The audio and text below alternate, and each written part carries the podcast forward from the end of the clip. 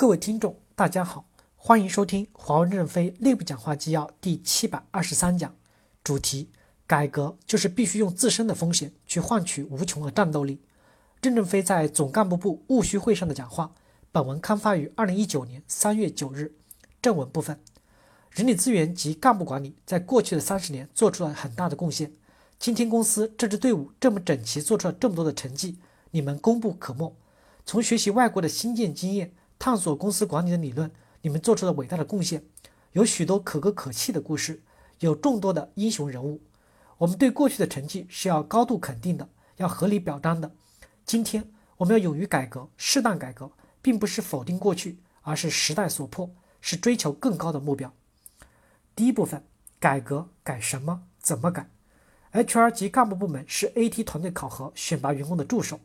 我们的目的是帮助 AT 团队培养和选拔优秀的员工，发现攻上山头的英雄，发现死守防线的无名勇士，找到引领项目成功的领袖。寂寞的英雄也是伟大的英雄。用科学的考核方法去优化及激活上述程序，使团队效率提升，作战能力提高，能多产粮食，增加土壤肥力。HR 及干部部门的员工一定要熟悉我们人力资源的三十四个模块的精神内涵，以及活学活用。以此促进对干部与员工的考核更加真实，更加的激活正能量。只有深刻的理解了政策、工具与方法的本源，以及成功的实践应用，面对问题的解决才会得心应手。我们虽然允许一部分部门实现绝对考核，但我们坚持对管理干部仍然进行末位淘汰的机制不动摇。每年必须有百分之十五到百分之二十的 AT 团队要改组，百分之十的 AT 主任要下岗。只有平庸的领导，没有平庸的员工。李云龙手下人人是好汉。马厩拥有千军千万雄兵，仍会痛失街亭。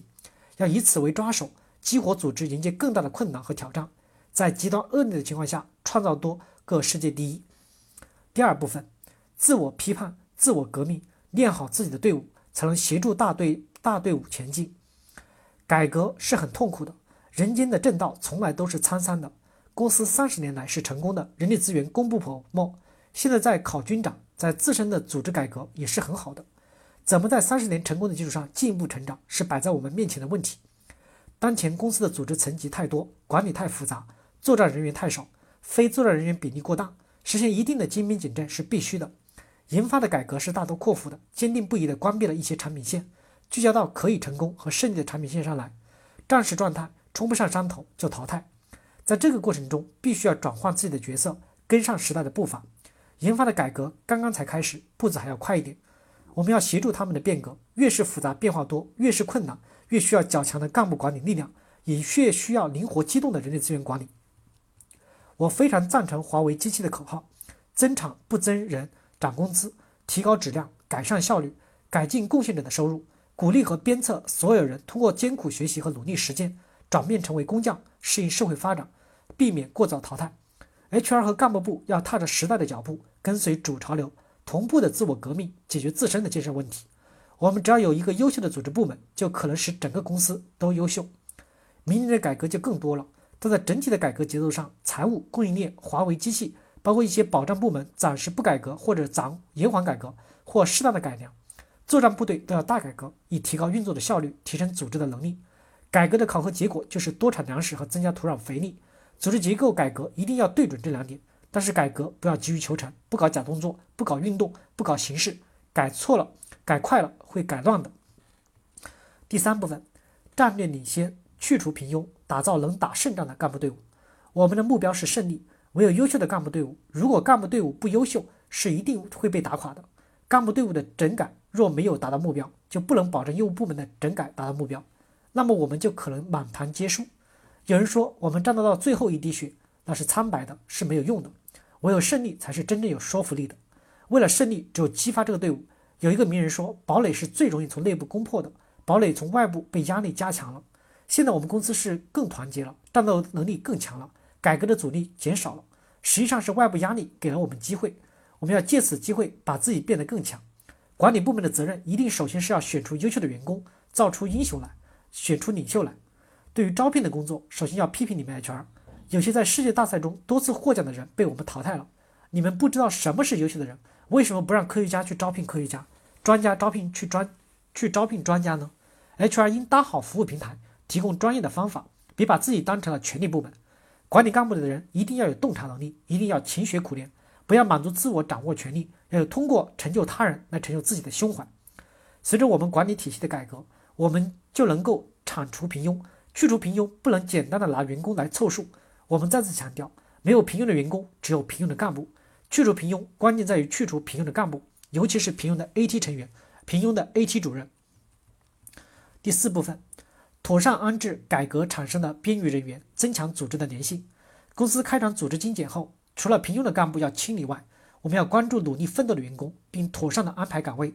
对于因组织精简而富余的人员，我们是有责任安置他们的，他们也要主动的接受新岗位要求的考核，积极转身以投身新的战场。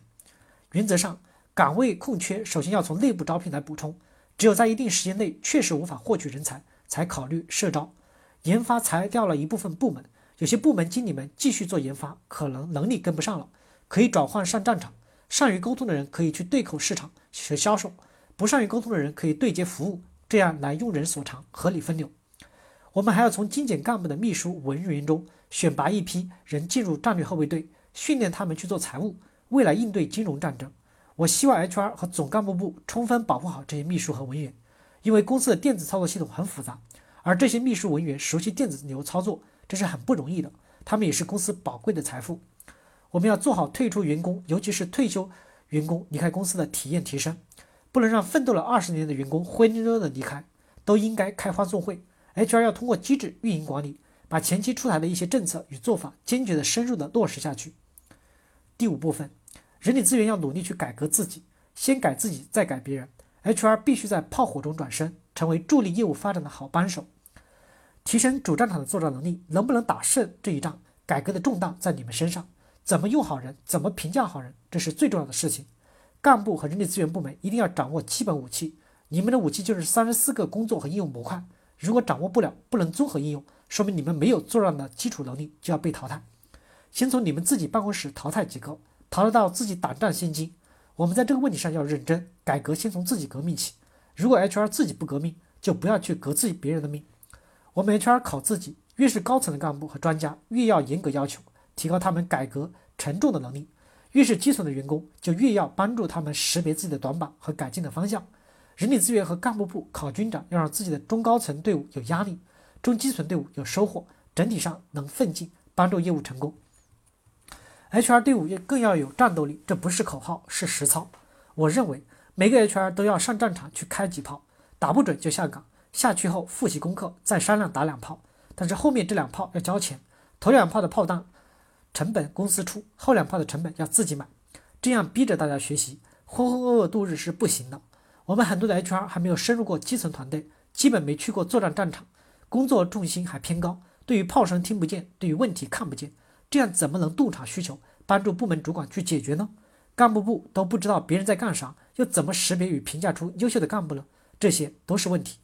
我们必须要苦练内功，淬炼出优秀的 HR 与干部部自身的队伍，才有更优秀的业务队伍。